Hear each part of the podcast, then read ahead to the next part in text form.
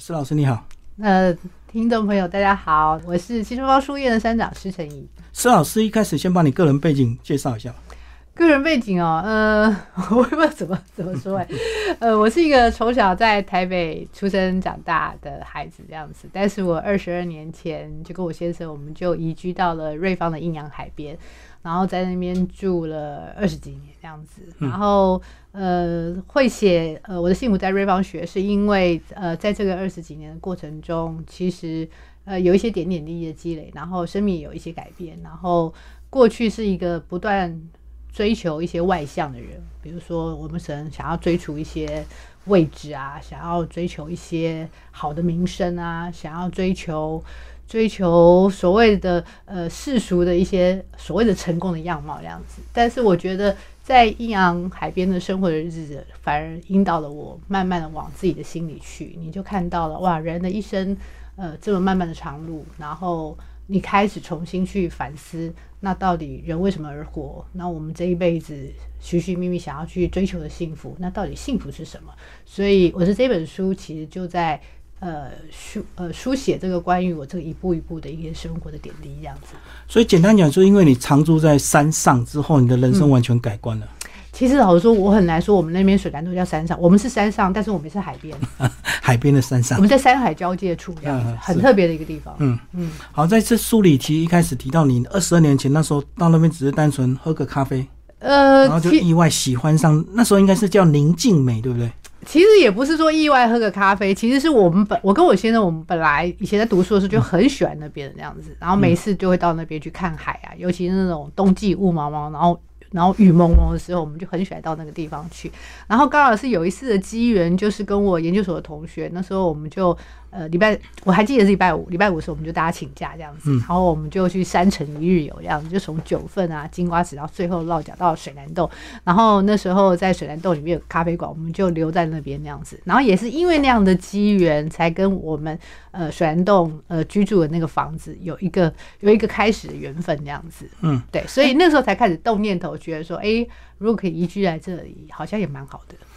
可是很多人会一定会问你说，为什么不是九份，对不对？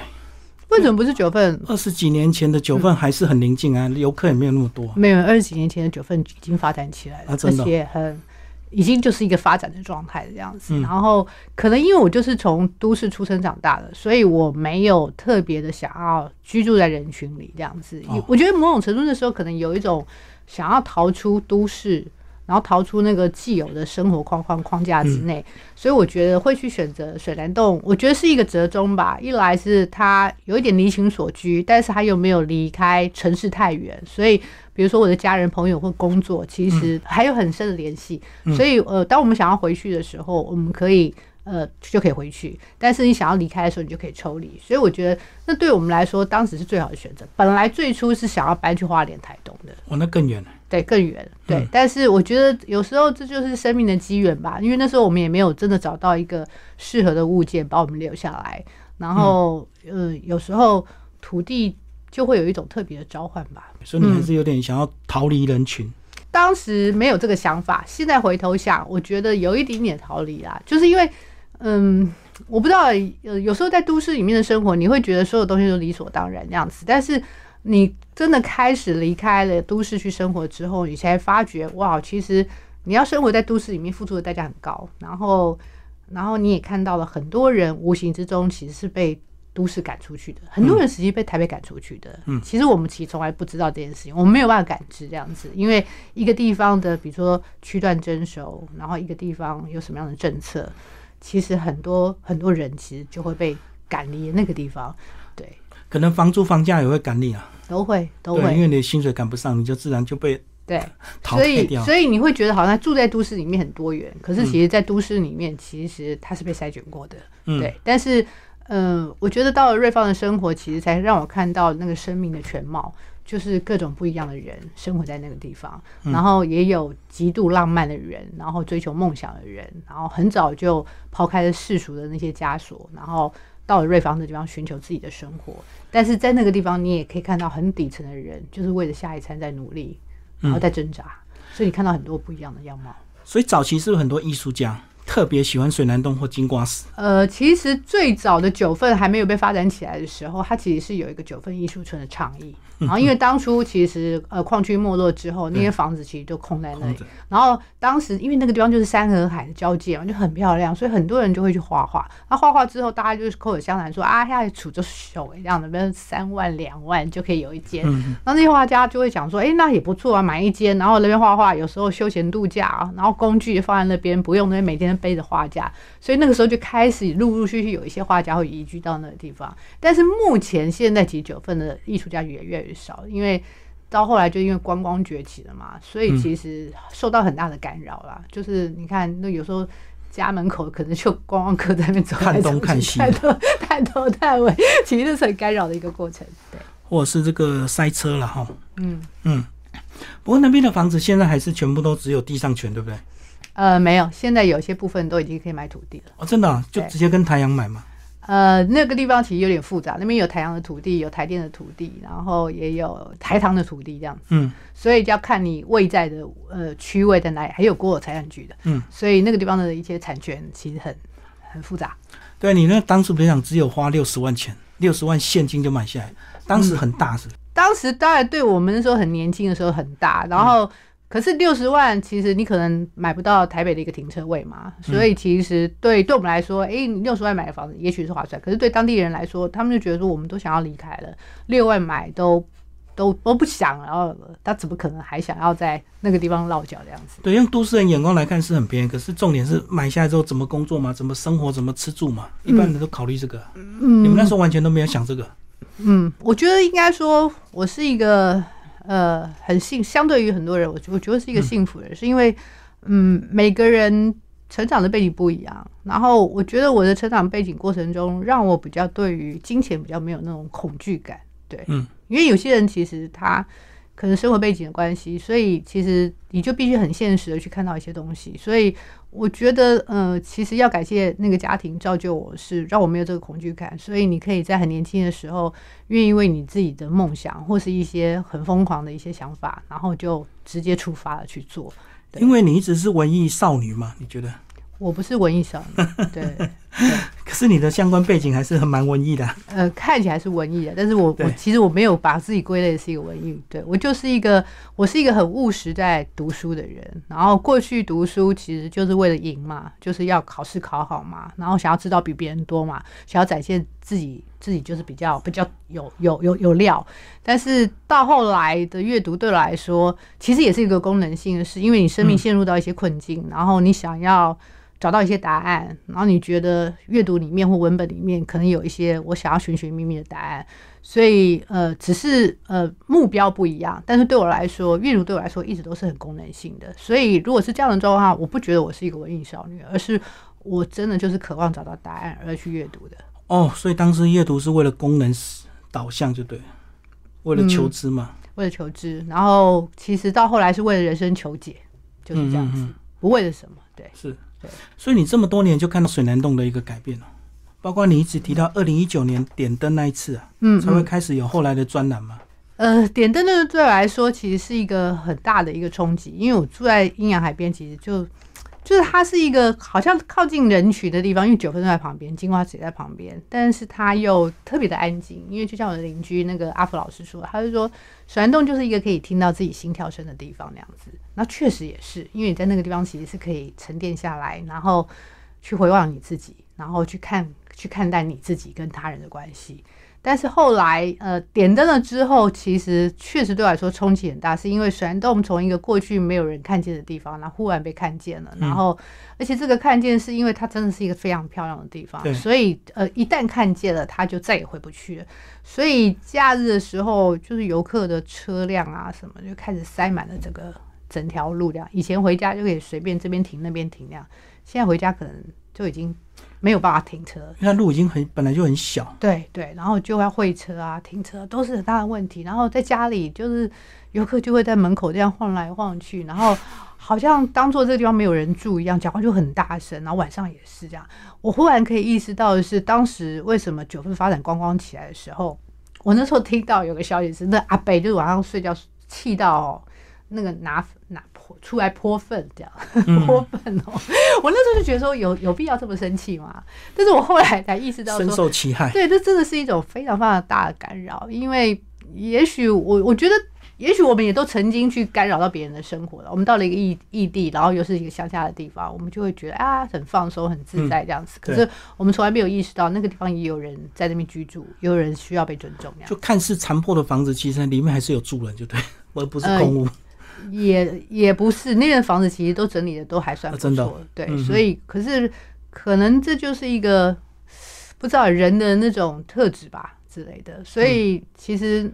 我那时候在当下意识到说，哦，我以前居住的水帘洞再也回不去了，所以我就开始在我的脸书上面，我就开始去写我过去生活在这边的记忆，因为我觉得我就想要为过去来做些记录，过去的美好回忆就对。对，然后那时候在写的时候，后来刚好呃，联合报的呃家庭副刊那个主编配影，他就要我说，他说他说那你要不要来？呃，联合报写专栏，所以后来就每个礼拜四我都会写一篇，然后那个专栏名称就叫住在阴阳海边。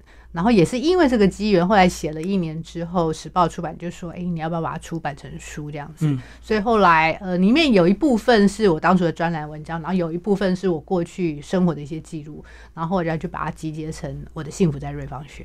嗯嗯，所以过去水南洞本来单纯只是个交通要径，对不对？就是往瀑布啦或金瓜石这样经过而已。所以很少人在那边逗留吧？它也不是交通要径啊，就特你要特意刻意经过才可以啊，否则它不会不会是一个。可是有些人喜欢从滨海开上去，少数，对，因为从对方过去感觉好像是游客多了点了对，少数。可是他就算切上去的时候，会切那个金水公路，可是因为水南洞的居都是在右边，所以基本上，呃呃，我们以前去到白岛那边生活的记忆就是，呃。你如果有时候看到游客，那一定是不小心迷路的游客这样子。我在那边就是老人、小孩、狗跟猫那样子，嗯，就是一个那样子的聚落。就是，可是现在去已经不是这样子了。对对，嗯。不过你这么多年还是做了蛮多事情，对不对？讲一下，你还当过这个黄金博物馆馆长，又开了个三层美术，嗯，美术馆。三层美馆那是跟朋友一起一起做的这样子，但是后来我就离开了这样子。是不是就很自然的会想要做一点事情？当你越了解当地之后，你就越来越热爱，你就会投入。呃，也不是，我我这个人就很功能性，因为我当初去的时候，呃，我花了很多的力气去整理那边的垃圾，然后整座山都是垃圾，我们家门口也是垃圾。我想说，为什么这个地方这么漂亮，可能垃圾这么多这样子？然后当你清完了之后，垃圾又来这样子，然后你就开始意识到的是，我到底能怎么样去改变这个地方这样子？那因为我过去在十三行博物馆还没有搬去山洞的时候。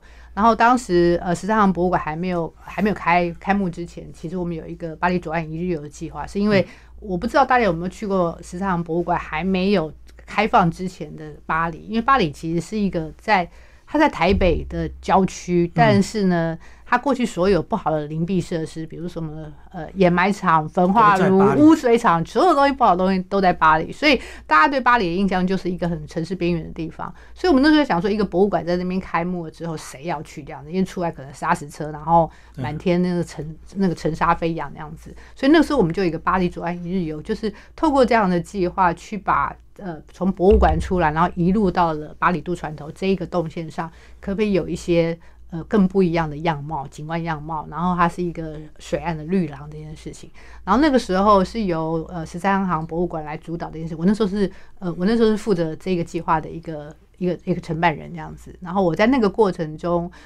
呃，我才意识到说，哇，其实如果你真的要去改变一个地方，其实公部门如果有心，它是可以很有效的赋予一个地方新的样貌。因为我确实在那个地方看到了巴黎不一样的样貌，嗯，所以这个东西其实深深的影响到我。所以我那时候搬到水南洞之后，我就在想，如果这是一个我为自己选择的家乡，或甚至我以后未来的孩子也会在那边出生长大的地方的话。那我能为他做一点什么？所以我那时候意识到的是，我必须回到了公部门去坐上一个有利的位置，然后我可以拿到资源去改变这个地方。所以我后来才到了黄金博物馆去服务。嗯嗯，因为有时候公部门还是要投入一些资源，地方才会开始配合。也不是说地方开始配合，而是说你知道，你你知道怎么样有机会让那个地方不一样。嗯，你知道。呃，如果你有心要做一点事的时候，资源在哪里，人在哪里，你可以怎么来做这件事情？哦，有一定的位置就有一定的这个话语权，有一定资源，人就是这样子吧。我觉得有时候人。你在追求一些位置，有时候不一定是为了自己的名声或者自己的功功成名就，而是说你拥有了一个影响力的时候，你就可以带来一些改变。对啦，就是有些政治人物可能看了一些什么事情看不下去，最后他就从政嘛。从政之后，他就自然有一些权利，能够督促一些地方做一些改变。这是正向的啦。但是因为所有东西都要付出代价，就进到那个领域，那也有那个领域你必须要付出的代价跟面对的事情。嗯嗯，所以你还在瑞芳镇上开一个书院，是不是？新春芳书院。对对，这是六年前，然后那个是一个特别的机缘，是因为后来呃，我们水南洞有一个陶艺家，那个徐巨富老师，然后他就用海边的浮球去做了一个布衣鼓这样子。然后那时候我刚当妈妈，我那时候离开了黄金博物馆，然后阿福老师会做鼓，但是他不知道怎么来经营这个鼓，我就说好，那我我来当这个鼓的干妈这样子，所以。从此之后，我就带着这一颗鼓，然后集结了一些社区的朋友，大家一起习鼓这样子。但是呢，练鼓这件事情其实很坎坷，因为很吵啊，所以邻居都会很讨厌啊。所以我们就常常要换地方之类的。那因为有一个特别的机缘，是我后来就去台北，因为我都在读博班，然后常常都要坐火车往返那样子。然后，然后呃，刚好有一个机缘，然后来到了瑞芳后站，就老街这样，旧街这样。很多人其实老实说，我这边住了十几年，我不知道瑞芳有。后站，我不知道瑞芳有旧街的，我只知道有前站，我就跟大部分观光客一样。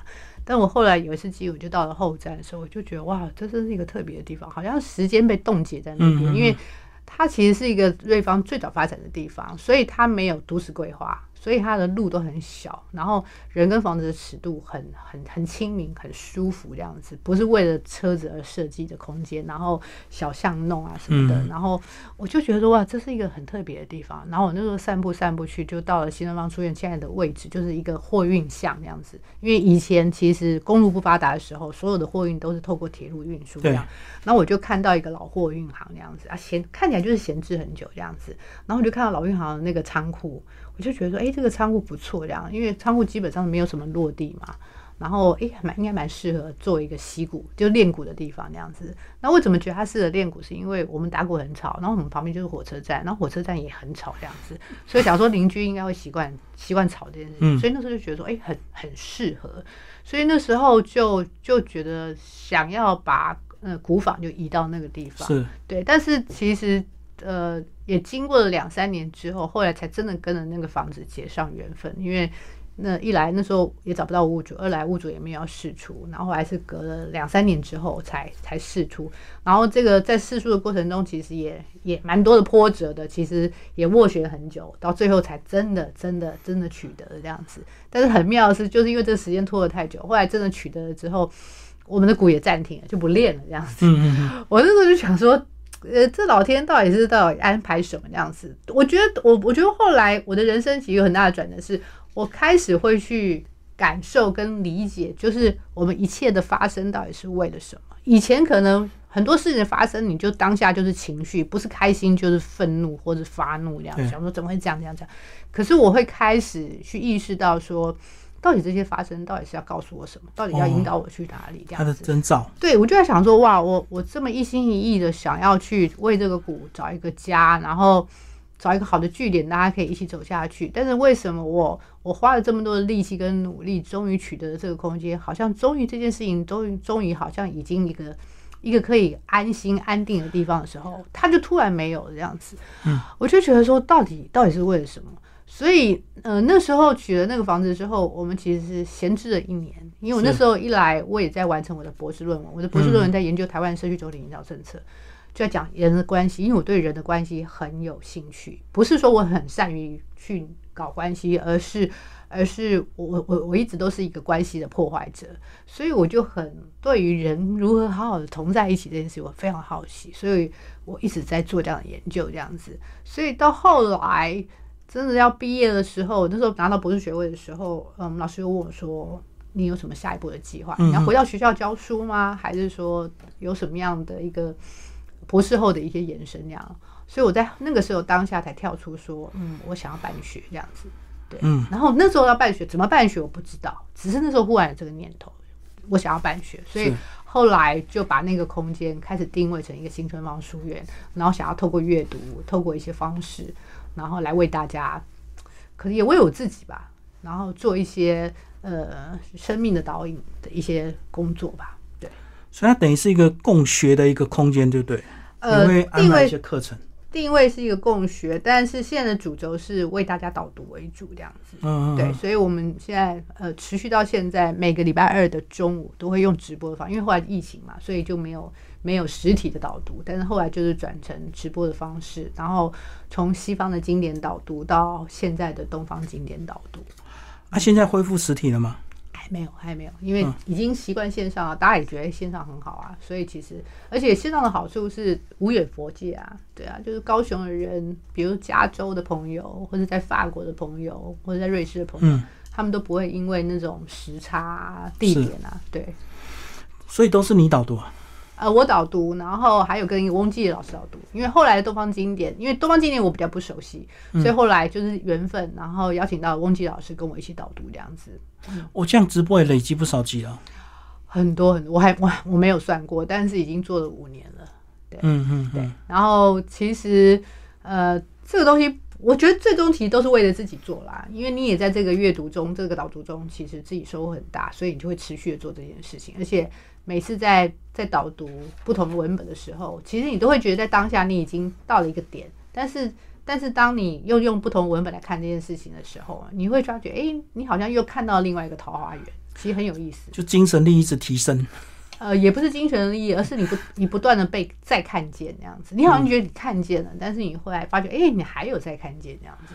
对啊，我这样相定应该会回馈给你一些精神上的满足感啊。你以为你已经好像透了，哎，导读过了之后，好像又又了解到另外一个层面去了。嗯，其实永远不会透啦，只是我我觉得对来说，我不会用透来形容。我觉得就是不断的看见。你以为你已经看到全貌了，但是你忽然发觉，哎，其实还有很多东西是你没看见的，或是你又开了另外一扇窗，或是开了另外一个门，得看到说，哦，原来那又是另外一种风景。嗯，我觉得这是一个。很有趣的探索，然后我觉得应该回归到我生命的追寻吧。我的生命的追寻，其实我一直在找一个关于生命的答案。对我们一生都寻寻觅觅的想要幸福，到底什么是幸福这件事情？然后我在生命的每个阶段，其实对于幸福都有不同的理解，这样子。然后我觉得这是很很有趣的。然后我过去以为，因为虽然我们都在东方读书，我们都在台湾读书，但是但是我们的教育体系其实是西方那个体制建构起来，所以我们的逻辑思维都是一个西方的概念这样子。所以我我在西方的那个导读逻辑里面的时候，我就觉得，哎，我好像看到了很多东西，但是我一直很困惑的是，为什么我好像好不容易抓到了一个答案，但下一步的时候，这些答案就会被推翻掉？这其实就是西方西方的一些思想逻辑上面一个很大的 bug 这样子，因为。不断的有人不断的被推翻，那我就想说，我想要找到一个真理，我想要找到一个正解，到底什么才是我可以不会一直被反复的被推倒的东西？然后后来，呃，一路回到了东方之后，我才开始发觉，哇，原来最美的地方就在自己的土地里面，最美的地方就一直在我们的身边，最幸福就在瑞芳，就对。也不是，而是 你寻寻觅觅的很答案，你以为那些答案在远方，嗯，可是没想到这些答案就在就在你甚至从小的东西。所以我后来开始重新导读我们小时候很熟悉，比如大学啊、中庸啊这些的。然后甚至去导读的《金刚经》、导读的《心经》、导读的《道德经》这件事情，这些东西好像都是我们生命中常常会碰到的。然后甚至有些是考试要考到的东西这样子。但是过去你会很抗拒，因为你就觉得是要死背的东西，你要硬把它记起来。因为过去是被强迫嘛。没错，但是你重新用一个生命探索的角度去看这些文本了之后，你会发觉，哇，其实。原来，原来我们生命中的困惑，我们生命中的纠结，我们生命中想要寻找的东西，其实从过去到现在，人其实都没有差，因为人都是活在这种现象里面，受受在这种折磨里面。所以，其实这些这些所谓过去的先知或者过去的圣圣贤们，其实他们已经都把那些我们所困惑的一些答案都已经书写下来，只是我们有没有机会去靠近它，有没有机会去理解它？那。这些东西从来不是要为难我们的，从来也不是要用知识来把我们压垮的，而是，呃，这些这些讯息、这些知识，只是来帮助我们怎么样，你的生命可以更轻盈，然后更丰盛这样子。嗯嗯，好，那最后难免要提到你两个小孩，那时候他们都还小，跟着你住瑞芳。呃，没有，我们其实搬去瑞芳的时候是没有打算生小孩的，我们是结婚八年才生，因为我们因为我选择到的地方一定是没有想要生小孩啊，因为。嗯，你如果要生小孩，你考虑的东西更多，对对对，交通什么什么各种不一样，所以我们其实没有要生小孩。然后后来是因为反而在那边住了很多年之后，才开始觉得说，好像会有一个生命的选项，当当父母好像也是可以的这样子。嗯，所以那个时候才开始学着当父母，然后呃，真的开始在那边呃带着孩子长大之后，你就发觉哇，其实。你才开始意识到什么叫城乡差异，然后你会开始焦虑孩子。哦，嗯，对，有上学之后，你才会感受到那个差别。呃，你你就知道那是什么了。学龄前都无所谓，到处玩很开心，对不对？没错，对啊。但是他们在那段时间应该也是蛮快乐的吧？非常快乐，非常。其实我我其实我现在回头看，呃，当然我小孩现在还很小，一个才小升小五嘛，一个一个现在要升国三那样子。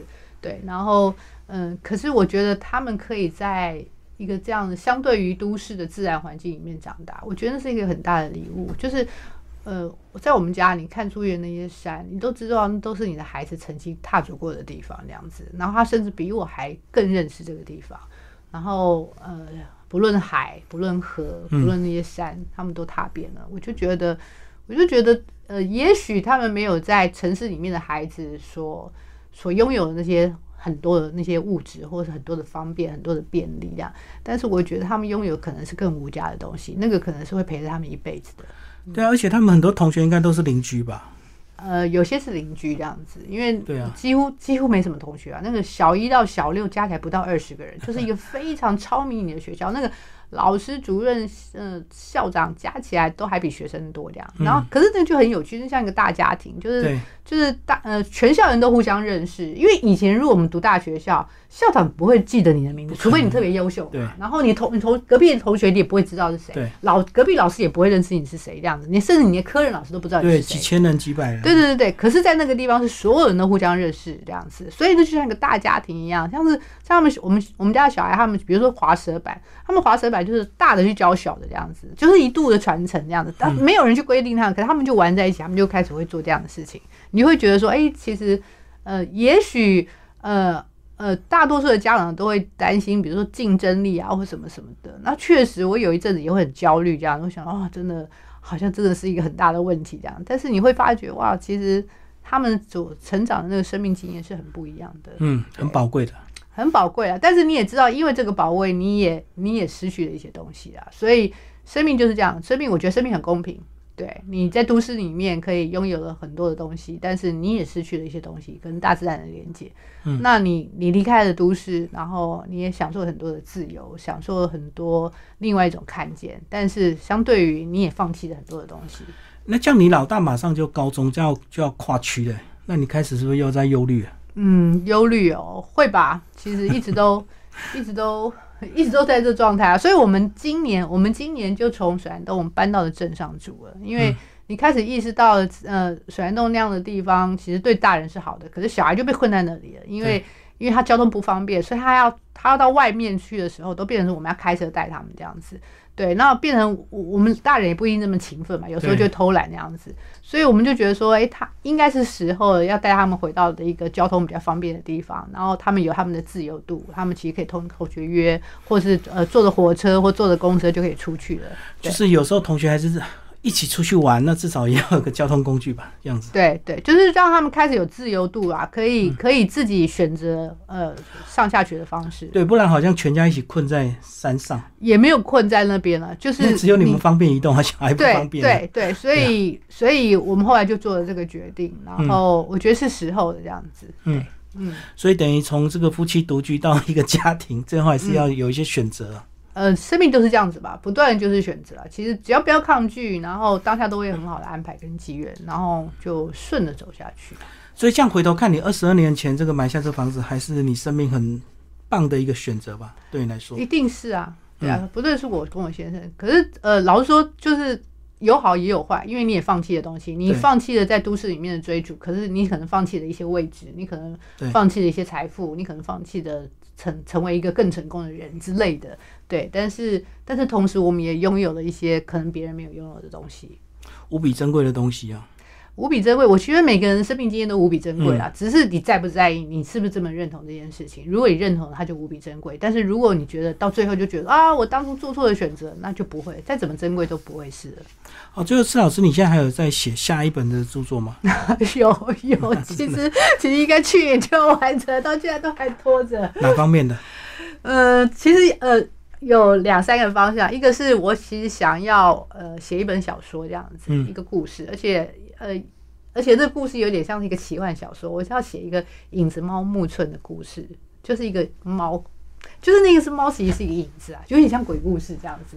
有结合你的地景嘛？水南洞那种诡异的空间。嗯呃，其实这个故事反而是跟。瑞芳有关，是一个需要，因为我觉得我的第一本书写的是阴阳海，就是水南洞，嗯，但我的第二本书其实就会可能是 focus 在新瑞芳，因为是这个故事这样。然后还有呃另外一个书写是我想要去书写，就像你去采访很多人一样。然后因为我搬到了瑞芳去居住之后，我遇到了很多的人，然后我就觉得各种生命不一样的人。所以我觉得我很想要把他们的故事书写下来。哦，小乡镇的小人物，他们的故事也也不一定是小村小乡镇的小人物，而是透过的新东方书院去连接了很多不同的人。有些可能是我们的客人，可能是来听我导读的人，然后可能是我的邻居，可能是我的朋友，可能各种的。然后我就觉得说，嗯，每一个来到你生命中的东的人，其实都有让你一些新的看见。那我很想试着去把这些人物去把它写出来。但是不论是写小说或者是写这些人物，就会觉得比想象中难这样子。然后一来，虽然虽然下半呃下半辈子想要立志用文字来书写为生这样的，嗯，为生可能很难，但是想要想要用文字继续写下去，但是忽然发觉，哇，这真的不是一这个真的是一个技术活啦，没有那么容易。不像你这个生活随笔，嗯，轻松多了。呃，其实都不容易，真的觉得写作，我后来发觉，哇，写作真的是一件不容易，而且它要产。强大的自自律性啊，要很自律，你要自律去做。就像就像你去采访，你要很自律，你要知道什么时间到了，你就是要出发。即使你再怎么就今天很累很懒，你还就是要去做这件事情。然后有时候你不想跟人家连接，你还是要去做访问。没错，对，所以我觉得这个这个真的是要很大的自律啊。嗯，对。好，期待我们老师的新书，还有两本。好，谢谢我们施老师，我们介绍我的幸福在对方学，然后十八出版，谢谢，谢谢。